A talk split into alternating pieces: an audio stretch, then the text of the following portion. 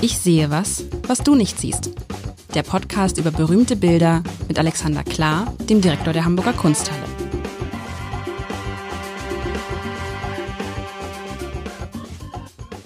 Herzlich willkommen. Mein Name ist Lars Heider und ich darf Sie, darf euch, darf alle zu einer weiteren Folge von Ich sehe was, was du nicht siehst mit Alexander Klar, dem Direktor der Hamburger Kunsthalle begrüßen.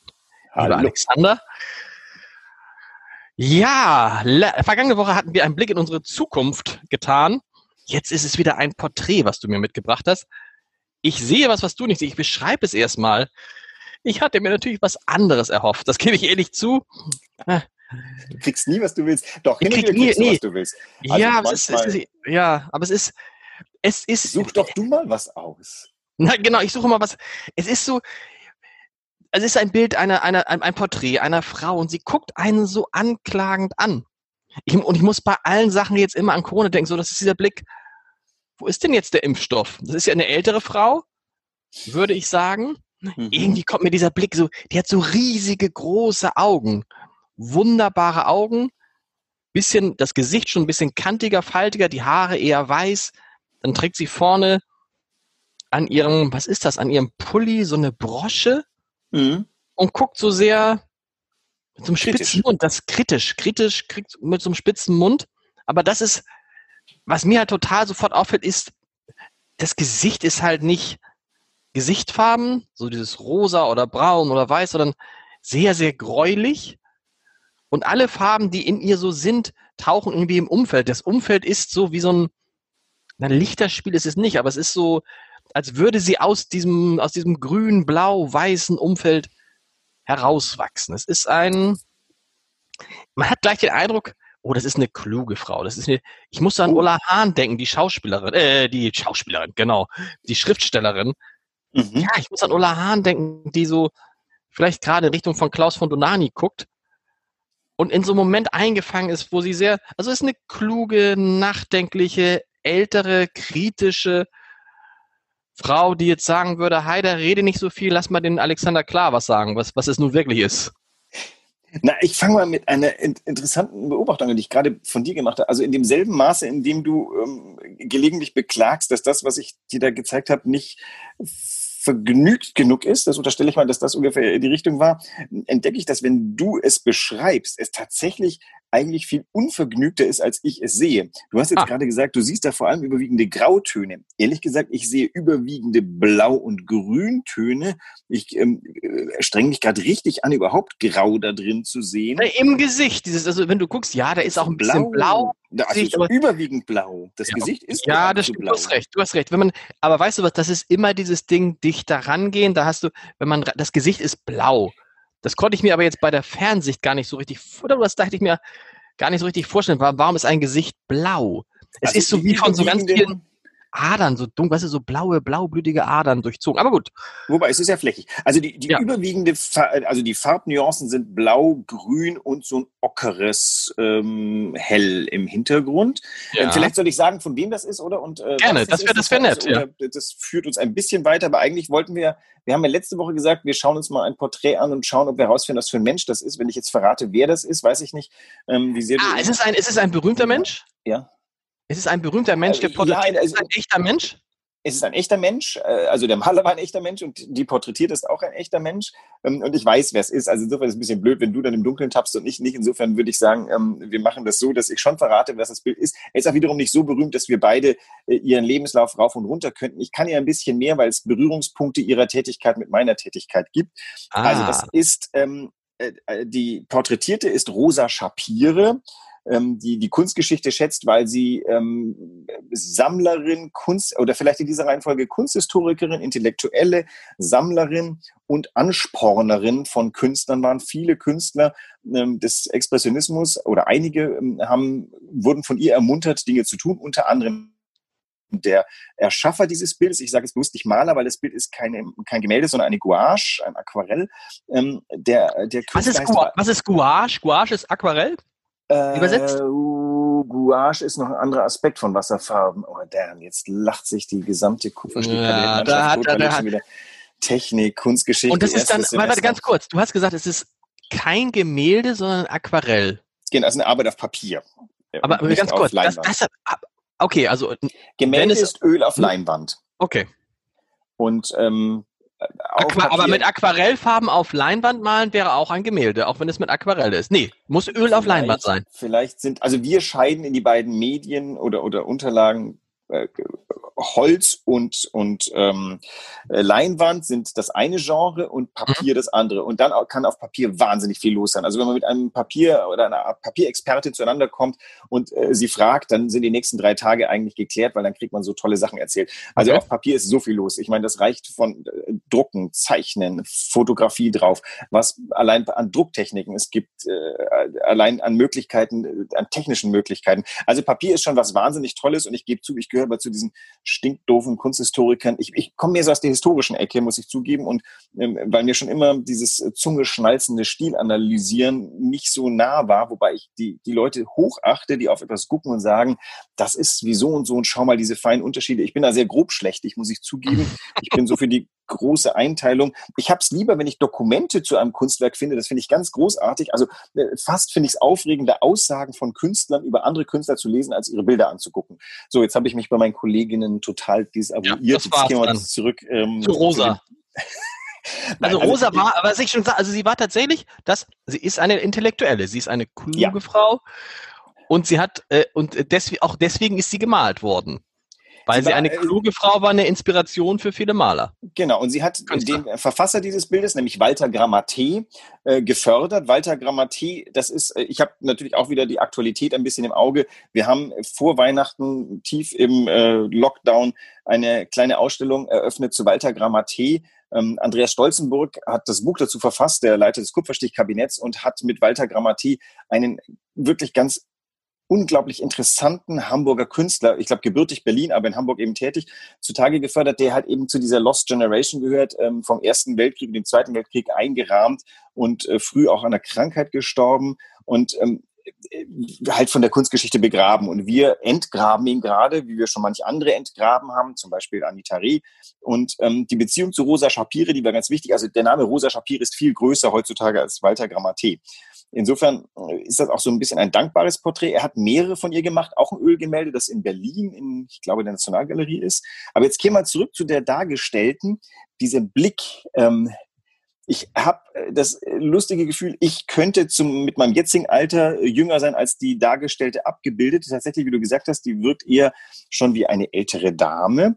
Mhm. Und die die Art und Weise, wie die, sie den Mund spitzt, merke ich schon, dass sie meinen Ausführungen überhaupt nicht zustimmt.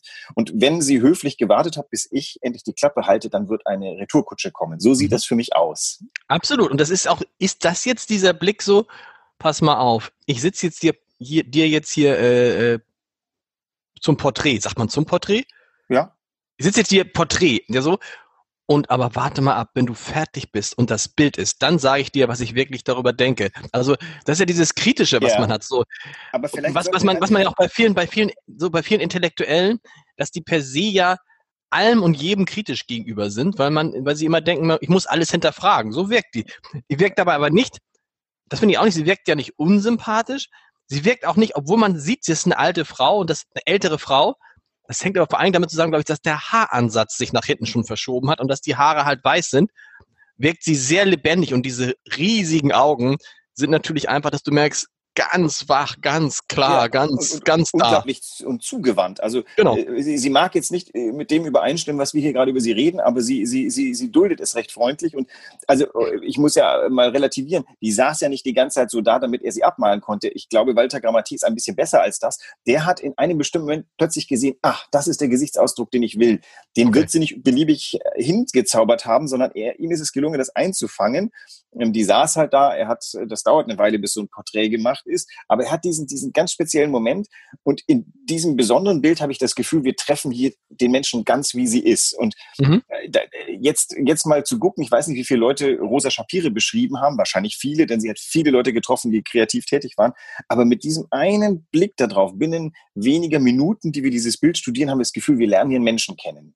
Ja, das, das, das, das, das, also du merkst auch schon, dass ich wieder, äh, ja, das ist es. Man hat das Gefühl jetzt schon, sie ist einem irgendwie vertraut. Mhm. Ich muss, man hat natürlich so Assoziationen. Ich, ich als, als kleiner, als kleines Kind bin ich mit meinen Eltern immer auf die Insel Föhr gefahren und da war in der Nachbarschaft Mutter Lenz. Und Mutter Lenz war so eine, eine ältere, auch so kluge Frau, die sich extrem gut auskannte mit Versteinerung, mit Fossilien. Und dann sind wir immer zu Mutter Lenz gegangen und haben uns diese Versteinerung, die wir so am Strand gefunden haben, erklären lassen. Hat sie gesagt, das ist was, das ist nichts. Und ich muss an Mutter Lenz denken, wenn ich die so mhm. sehe. Also, verstehst du, ich habe so eine, genau wie ich an Ulla Hahn denken muss. Ähm, das sind schon, das ist so eine Frau, die einem dann bekannt vorkommt. Das ist erstaunlich, finde ich, obwohl ich sie ja gar nicht kannte bis vor 15 Minuten. Genau. also ich, mir ist jetzt niemand Besonderes vor Augen, aber ich, diesen Typus Mensch begegne ich öfter, weil das auch Leute sind, die kultiviert sind und ins mhm. Museum gehen und mit denen man sich gerne unterhält und äh, man hofft, sie unterhalten sich auch gerne mit einem selber oder ähm, das, äh, man sieht ihr aber auch an, sie will jetzt nicht amüsiert werden von uns beiden, sondern äh, sie, sie äh, guckt uns jetzt schon sehr scharf an.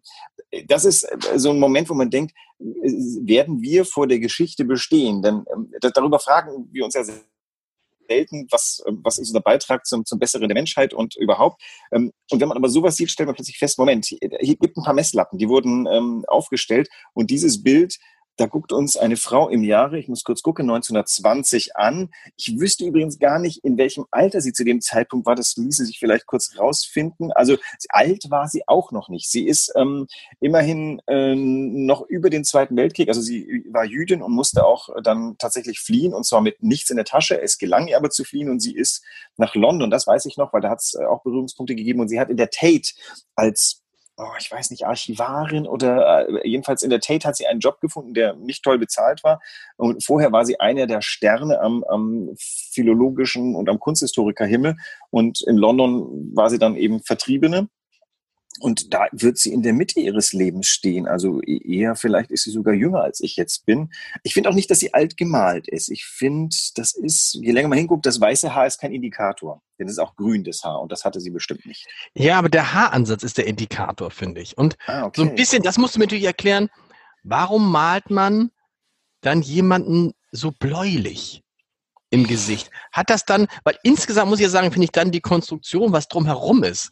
Also wie, das, das Bild, für die, die es nicht sehen können, und das sind ja die meisten, die jetzt dieses, äh, diesen Podcast hören, das Bild besteht natürlich zu einem, zwei Drittel aus der Frau, aber zu einem Drittel aus dem Hintergrund, der dann changierend von blau zu grün zu ockerweiß geht.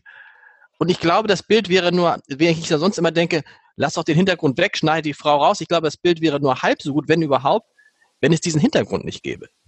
Ja, der, dieser Hintergrund ist auch ganz interessant, denn man sollte ja ernst nehmen, was da ist. Da ist eine Pflanze, die definitiv kein Röslein ist, sondern eher so ein bisschen eine kantige Pflanze. Dann wollen wir doch mal unterstellen, dass ähm, Vielleicht war die zufällig in dem Zimmer, vielleicht hat Rosa Shapire auch ähm, äh, eine Vorliebe für festblättrige Pflanzen gehabt. Ich weiß nicht, äh, der Biologe, der ich nicht bin, wüsste jetzt wahrscheinlich. Du meinst, wo siehst du da eine Pflanze? Zur Rechten, da ist sowas, das ist keine Kaktee, aber das ist so eine, so eine Wüsten. Ja, Ach so, ja, ja, ja, da unten, okay, da unten ist der Topf, du hast recht. Genau, und, und dann schon verblüht.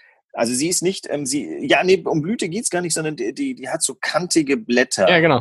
Ähm, Jetzt kann das natürlich sein, dass sie sowas im Zimmer hatte, dann ist das vielleicht auszusprechen, aber jedenfalls ist das ein Attribut. Dieses, diese Pflanze ist ein Attribut. Das andere links hinten würde ich mal als einen geschlossenen Fensterladen deuten, durch den man aber das Licht hineinkommen sieht oder jedenfalls ein bisschen durch. Das heißt, beides wahrscheinlich wohl gewählt. Zum einen eben um, um Fläche zu geben und zum anderen um mit so einem Attribut eine Idee mehr zu geben von dem Menschen, als der Mensch an und für sich schon ausstrahlt. Okay. Und, also und du hast recht, und da hinten, ja, das kann, aber es ist ja doch, würdest du mir widersprechen, dass es, wenn, wenn das jetzt andere Farben wären, wenn jetzt das ganz realistisch gemalt wäre, wäre das ja ein, das wäre ein komplett anderes Bild. Dann, ich finde, dann könnte auch übrigens dieses Gesicht nicht so bläulich sein. Das Gesicht kann ja nur bläulich sein. Wenn oder blaues grünlich. Licht auffällt. Genau. Das ist ja nicht ausgeschlossen, ein Mensch ein blaues Gesicht hat, wenn die richtige Farbe da ist. Ähm, also äh, ich, lustigerweise, ich habe vor Augen, wenn ich Rosa Shapiro höre, dieses relativ berühmte Gemälde aus der Nationalgalerie, da ist sie in ganz äh, Angesicht. Ähm, da ist, das ist auch als, mir so als starkfarbig erinnerlich. Und äh, dieses hier, aber ich weiß jetzt gar nicht, ob ich jemals ein Foto von ihr gesehen habe. Das wäre ja notwendigerweise immer schwarz-weiß, weil zu der Zeit nur schwarz-weiß mhm. war. Ähm, hier haben wir doch durch dieses Blau auch eine, so eine Unterstützung der Nachdenklichkeit, der äh, Blau ist ja durch das Grün nicht vollkommen kalt, aber eher auf der kühlen Seite. Mhm. Aber diese Kühle wird er durch dieses leicht, ähm, durch das Lächeln, die, die Lippe ist nicht schmallippig, sondern ähm, so ein bisschen dreieckig so ein bisschen angespitzt. Könnte ja, du siehst ja, Küsschen du hast, kommen. Ja, genau, du hast ja das Interessante, wenn man das mal hochzieht, man sieht ja die Unterlippe quasi gar nicht. Also die Oberlippe ist, geht ganz spitz nach vorne und die Unterlippe ist weg.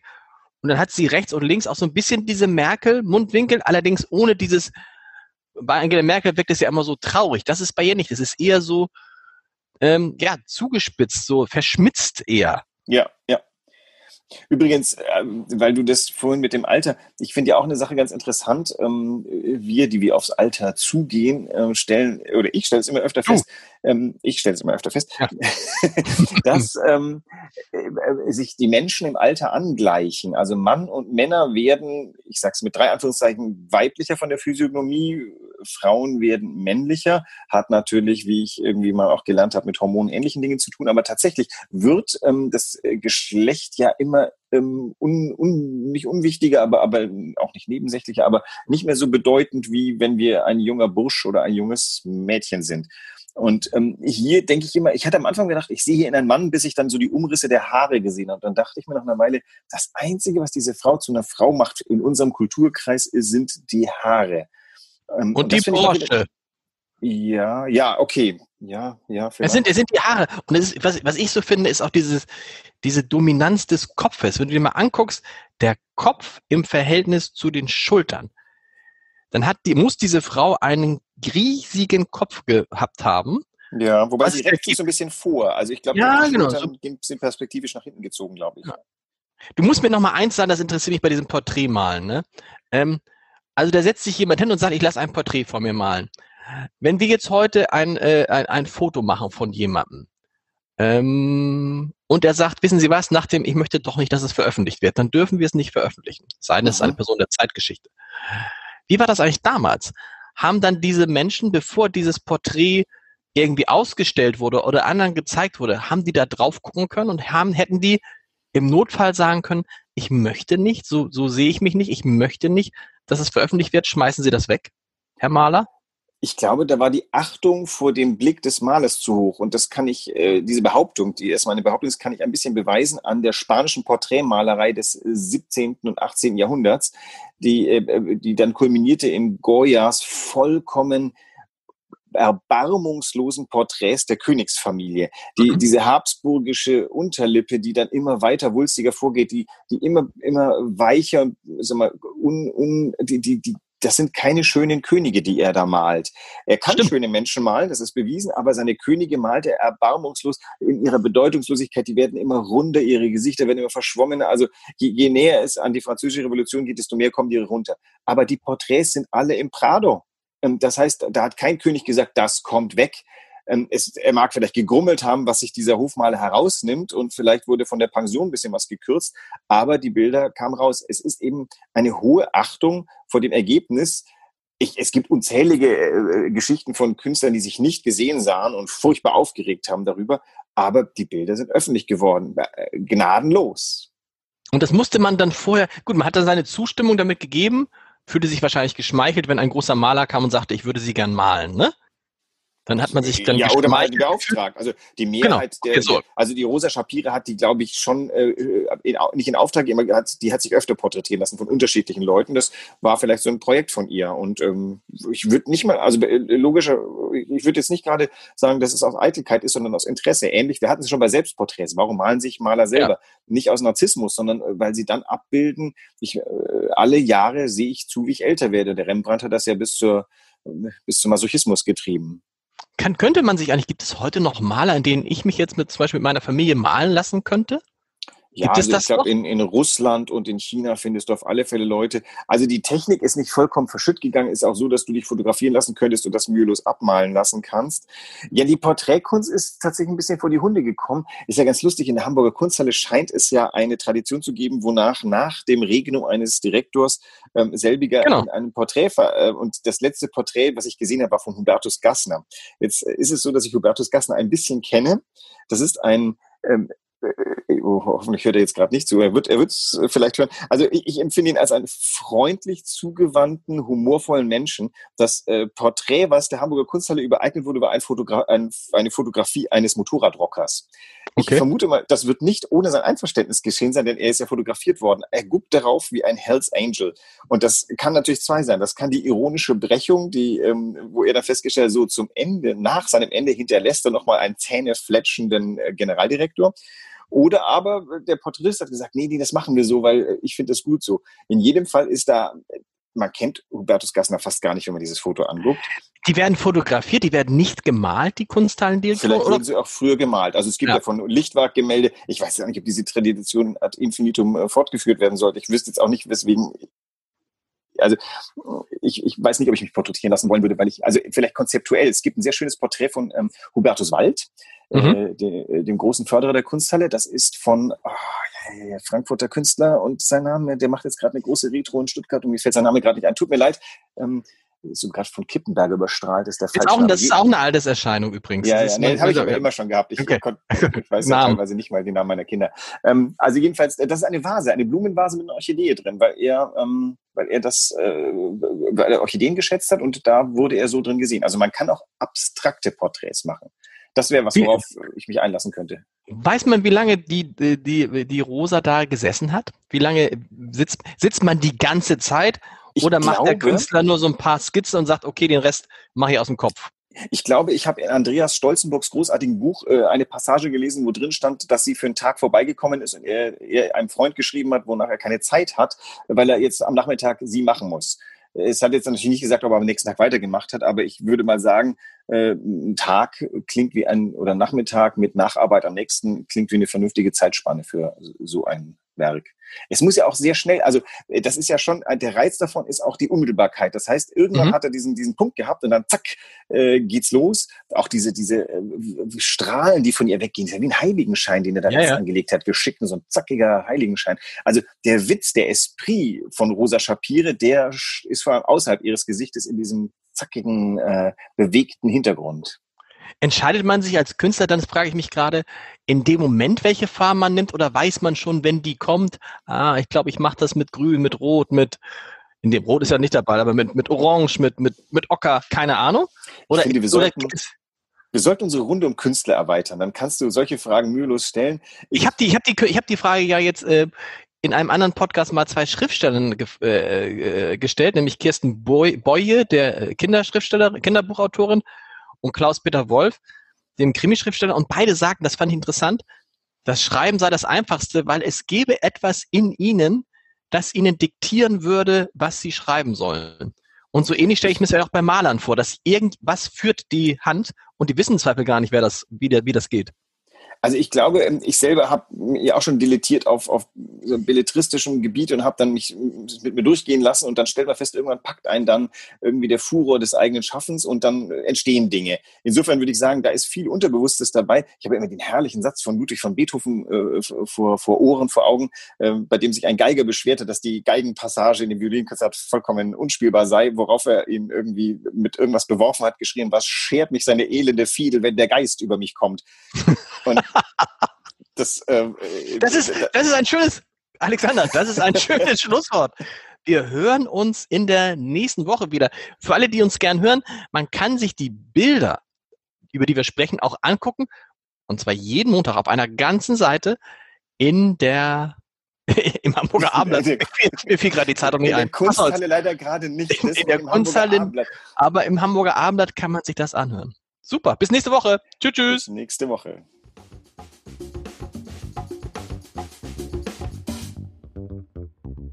Weitere Podcasts vom Hamburger Abendblatt finden Sie auf abendblatt.de slash podcast.